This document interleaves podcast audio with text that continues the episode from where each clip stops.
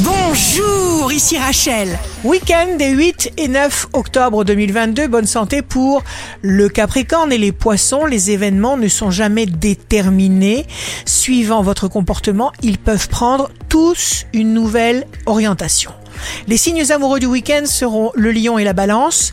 Votre cœur aspire à aimer, à être libre. Est-ce que ça ne fait pas beaucoup de bien? D'aimer les signes forts du week-end seront le taureau et les gémeaux.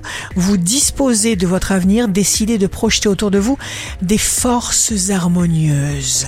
Ici Rachel, rendez-vous demain dès 6h dans Scoop Matin sur Radio Scoop pour notre horoscope.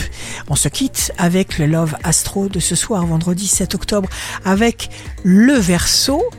Mon cœur s'envole vers toi tout seul. Tendrement, je revois le temps si court de ton dernier séjour où tous deux nous vivions notre amour.